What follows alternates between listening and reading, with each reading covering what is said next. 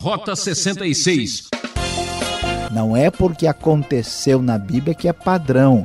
Precisa ser entendido, não deve ser repetido. Senão daqui a pouco tem gente aí vendendo rato, tumor, né? E aí dizendo que é sagrado.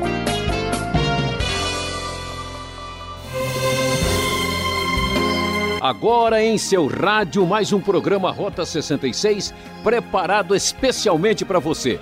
Agora é a série de estudo no primeiro livro de Samuel. Hoje vamos explorar os capítulos 6 e 7. Tema da aula: A vitória do Senhor, a virada de Israel. O professor Luiz Saião vai nos falar se a arca da aliança tinha poder ou não. O que você acha? os israelitas perderam. E quem não sabe por que perde também não sabe por que ganha. Quem aprende com a perda não perdeu, não é mesmo? Eu sou Beltrão e peço a sua atenção para essas considerações. E o professor Luiz Saião já está a posto. E a nossa aula está começando.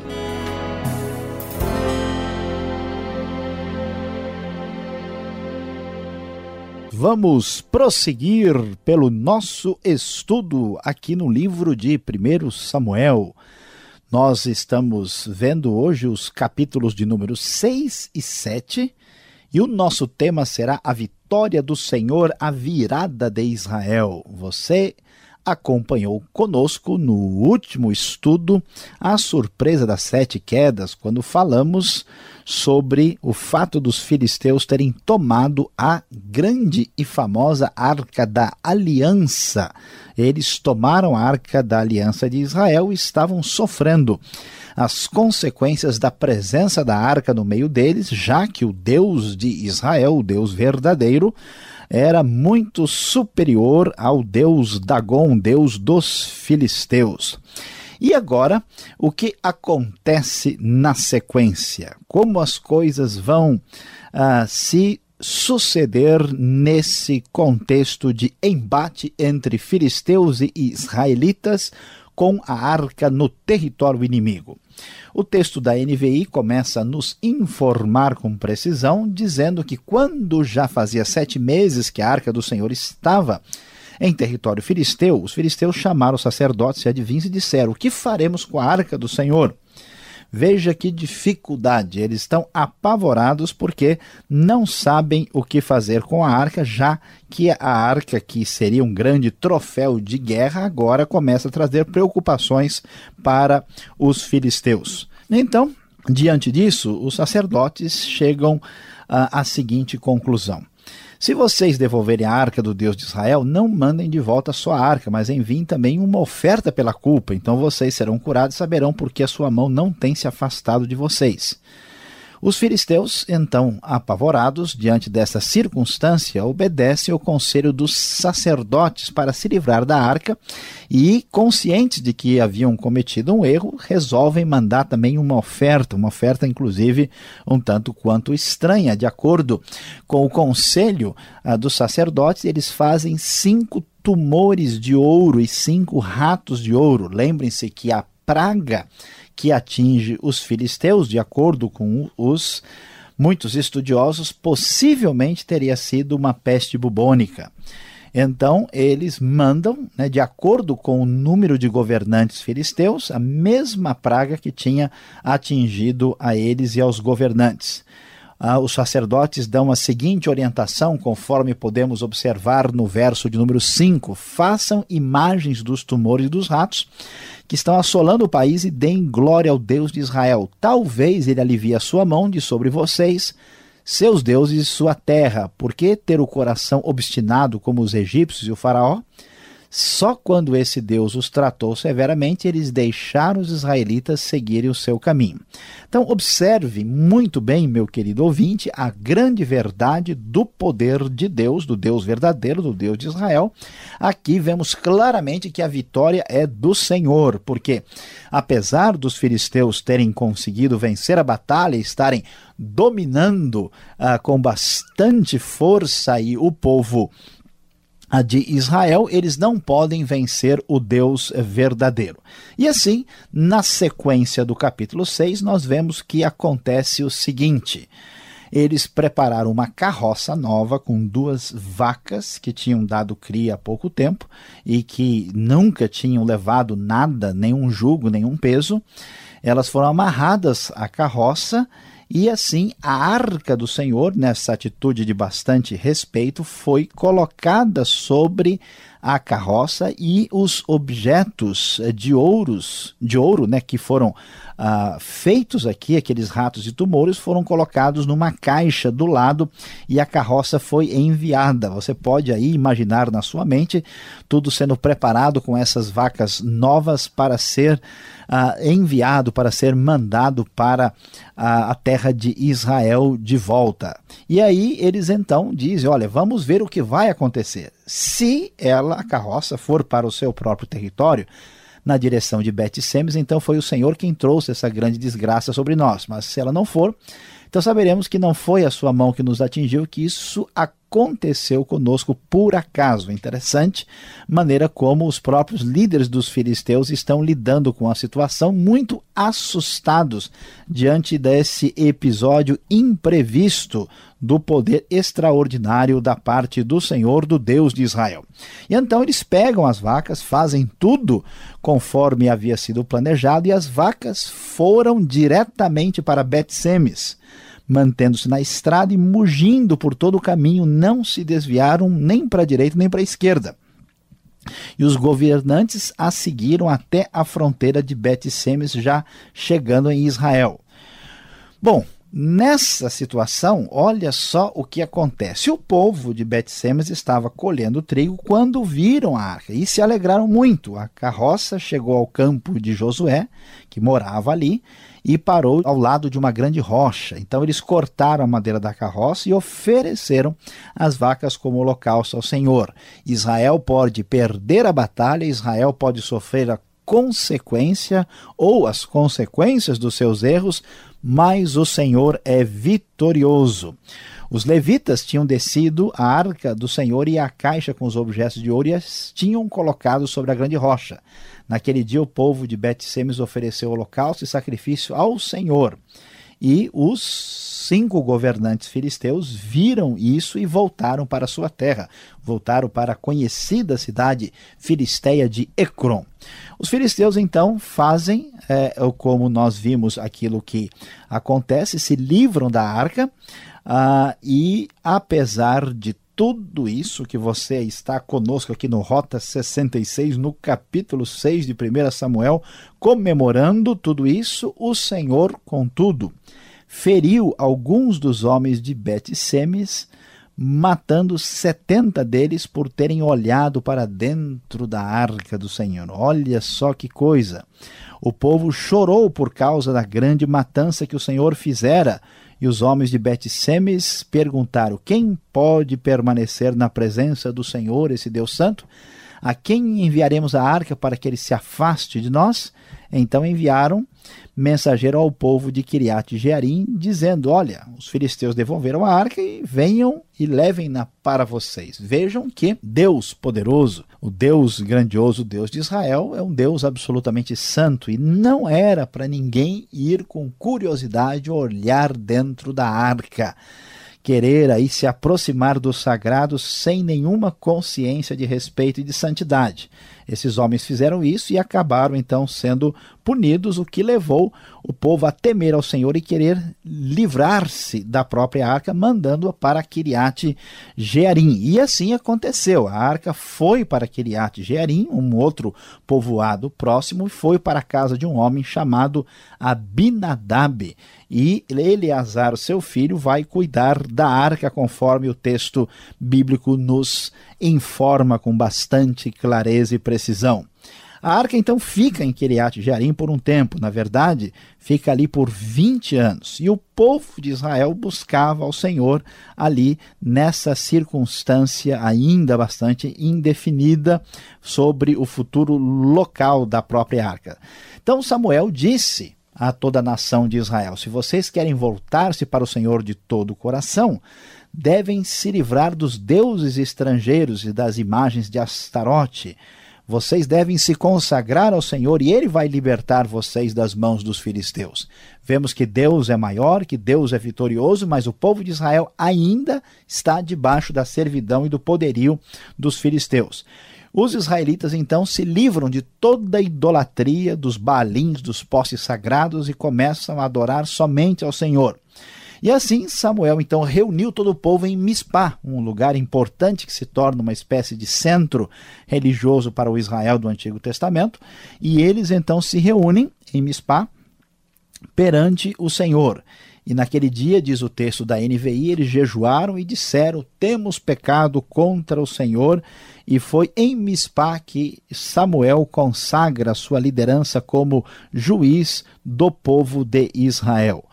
Quando os filisteus souberam que os israelitas estavam ah, reunidos em Mispá, eles ficaram bastante preocupados com isso e resolveram atacar os israelitas. Quando os israelitas souberam que os filisteus estavam vindo, ficaram com medo e disseram a Samuel: Não pares de clamar por nós, diz o texto da NVI. Não pares de clamar ao Senhor, o nosso Deus, para que nos salve das mãos dos filisteus. Então Samuel pegou um cordeiro, ainda não desmamado, e ofereceu uh, inteiro como holocausto ao Senhor. Ele clamou ao Senhor em favor de Israel e o Senhor respondeu.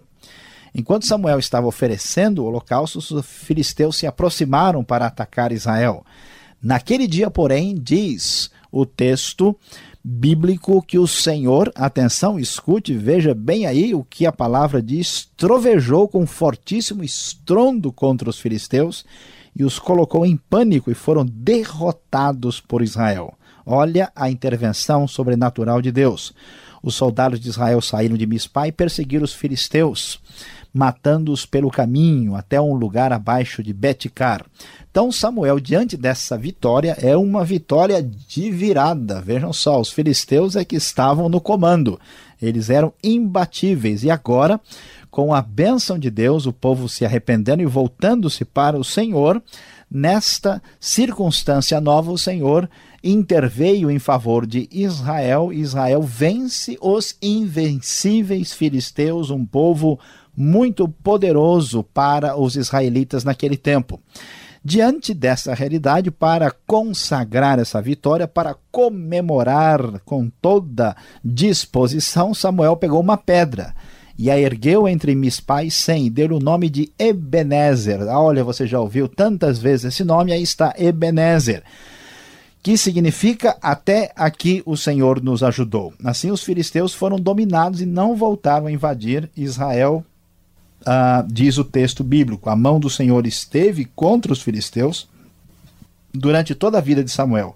As cidades que os filisteus haviam conquistado foram devolvidas a Israel, desde Ecrom até Gate. Israel libertou os territórios ao redor delas do poder dos filisteus e houve paz entre Israel e os amorreus. Samuel continuou como juiz durante todos os dias da sua vida. A cada ano, Percorria Betel, Gilgal e Mispá, decidindo as questões de Israel em todos esses lugares, mas sempre retornava a Ramá, onde ficava a sua casa. Ali ele liderava Israel como juiz e naquele lugar construiu um altar em honra ao Senhor. Então vejam só, meus queridos ouvintes, a grande realidade que ninguém pode enfrentar a Deus. A vitória do Senhor. Os filisteus venceram, mas eles não puderam nem ficar com a arca.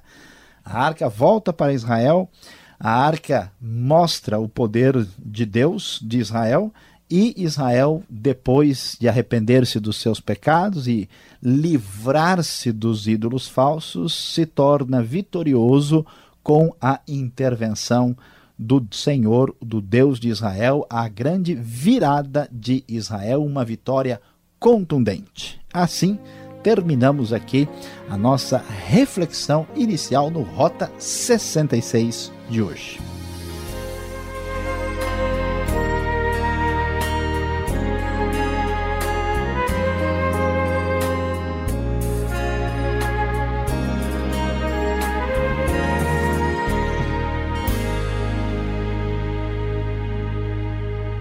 Rota 66 O caminho para entender o ensino teológico dos 66 livros da Bíblia. Esta é a série do primeiro livro de Samuel, capítulos 6 e 7, com o tema A Vitória do Senhor, a Virada de Israel. Rota 66 tem produção e apresentação de Luiz Saião, redação Alberto Veríssimo e na locução Beltrão. Esta é uma realização transmundial. Marque lá nosso endereço. Caixa Postal 18.113, CEP 046 26 970, São Paulo, capital. E-mail rota66 arroba transmundial.com.br. Se ficou alguma dúvida, é tempo de esclarecer. Vamos em frente.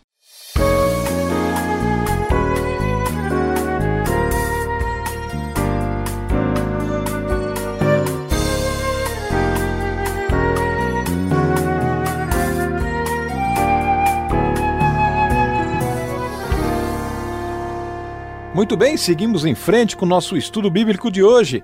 Estamos no primeiro livro de Samuel, capítulos 6 e 7. A pergunta para o professor Saião, depois dessa exposição, a vitória do Senhor, a virada de Israel. Professor Luiz Saião, que oferta estranha é essa que aparece logo nos primeiros versículos do capítulo 6? Deus vai aceitar esse tipo de oferta de ratos, tumores? E olha que tem uma tradução, aquela mais antiga, que fala até em hemorroida. Faz sentido isso?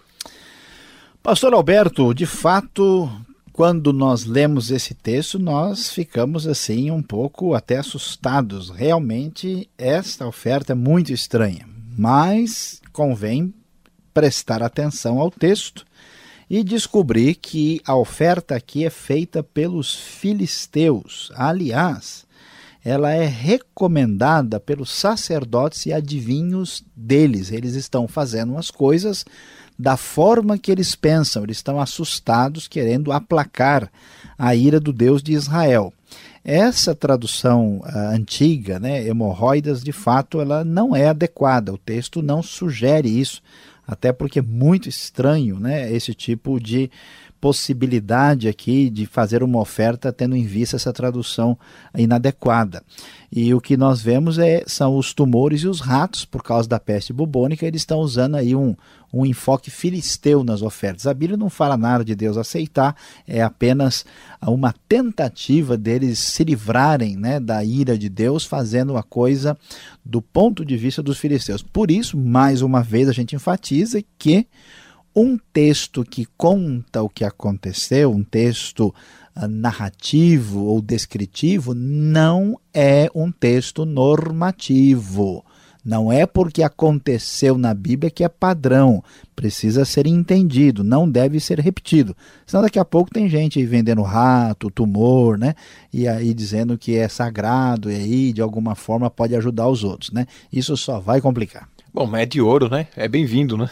É um presente, né? É, aí já são outros enfoques, né? Agora, o capítulo 6, lá no verso 19, quando a arca chega lá em Kiriat Jearim, é estranho, as pessoas vão olhar para dentro, lá em Bet-Semes, quantas pessoas morreram só de serem curiosas, olhar a arca. O texto fala 70 homens. O outro texto fala 50 mil e 70. Acho que 50 mil é muita gente, né? Pois é, pastor Alberto, excelente observação essa aí do, do versículo 19. Veja, a arca está chegando num pequeno povoado né, de Bet-Semes. E o que acontece é o seguinte: nós temos uh, diversos manuscritos bíblicos antigos, e assim, muitos dos manuscritos do texto hebraico, que é chamado de texto massorético, dizem 50 mil e 70. E a tradução grega também diz isso, mas diversos outros manuscritos dizem 70.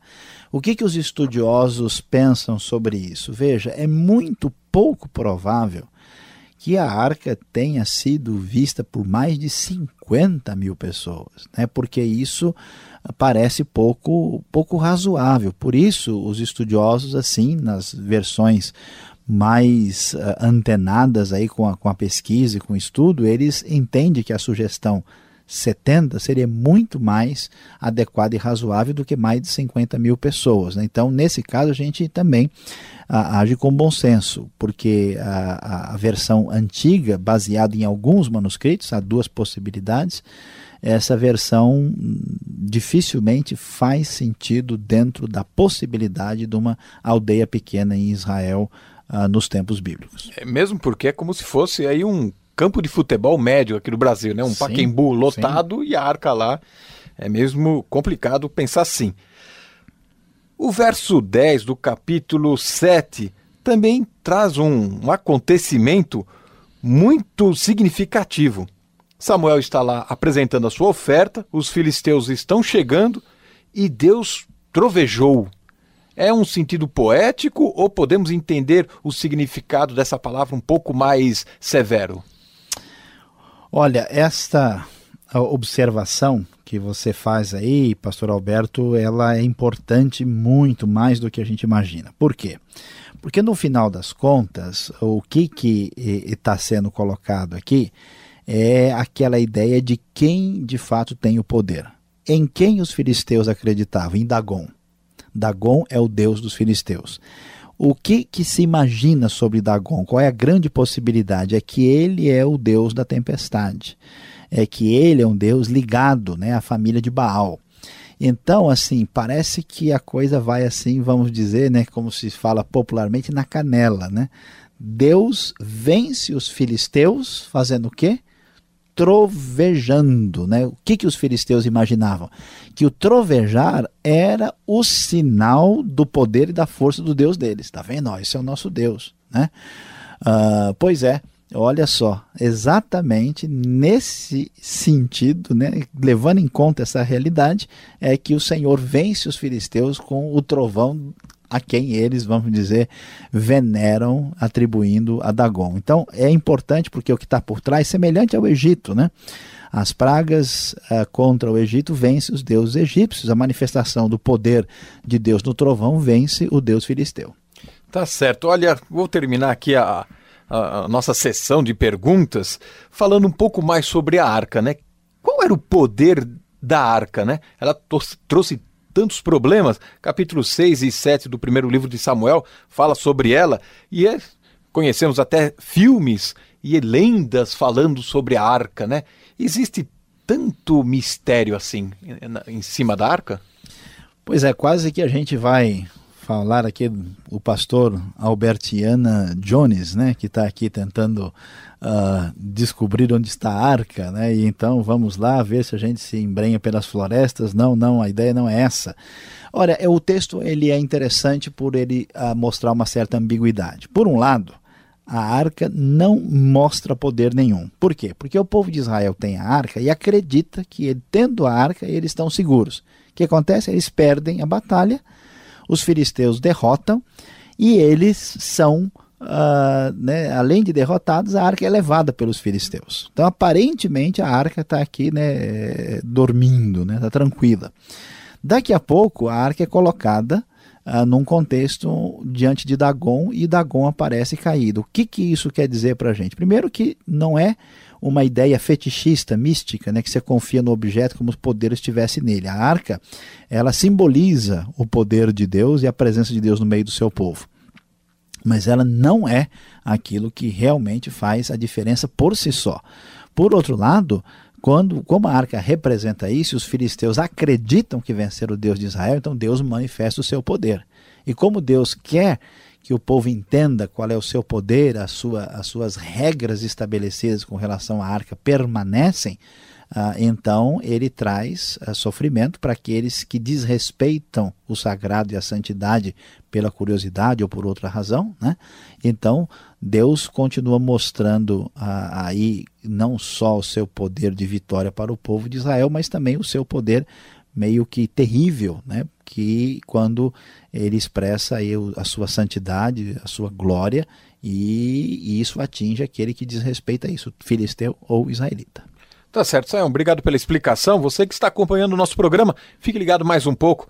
O professor ainda tem uma palavra especial para você.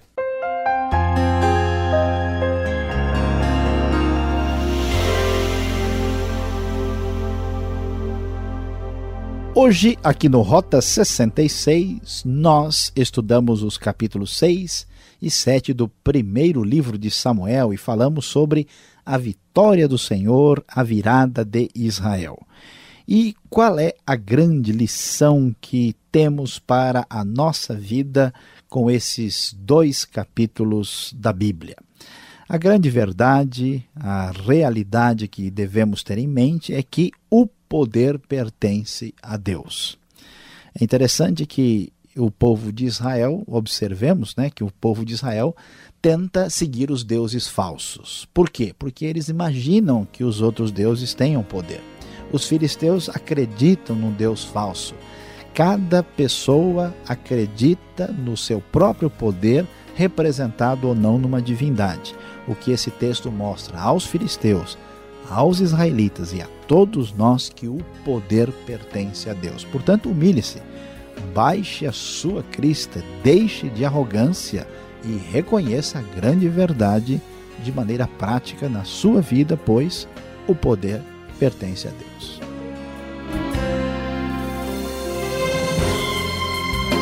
Com trabalhos técnicos de Paulo Batista, terminamos mais um Rota 66 que volta nesta emissora neste mesmo horário. Não perca a continuação deste estudo. Mais informação no site transmundial.com.br.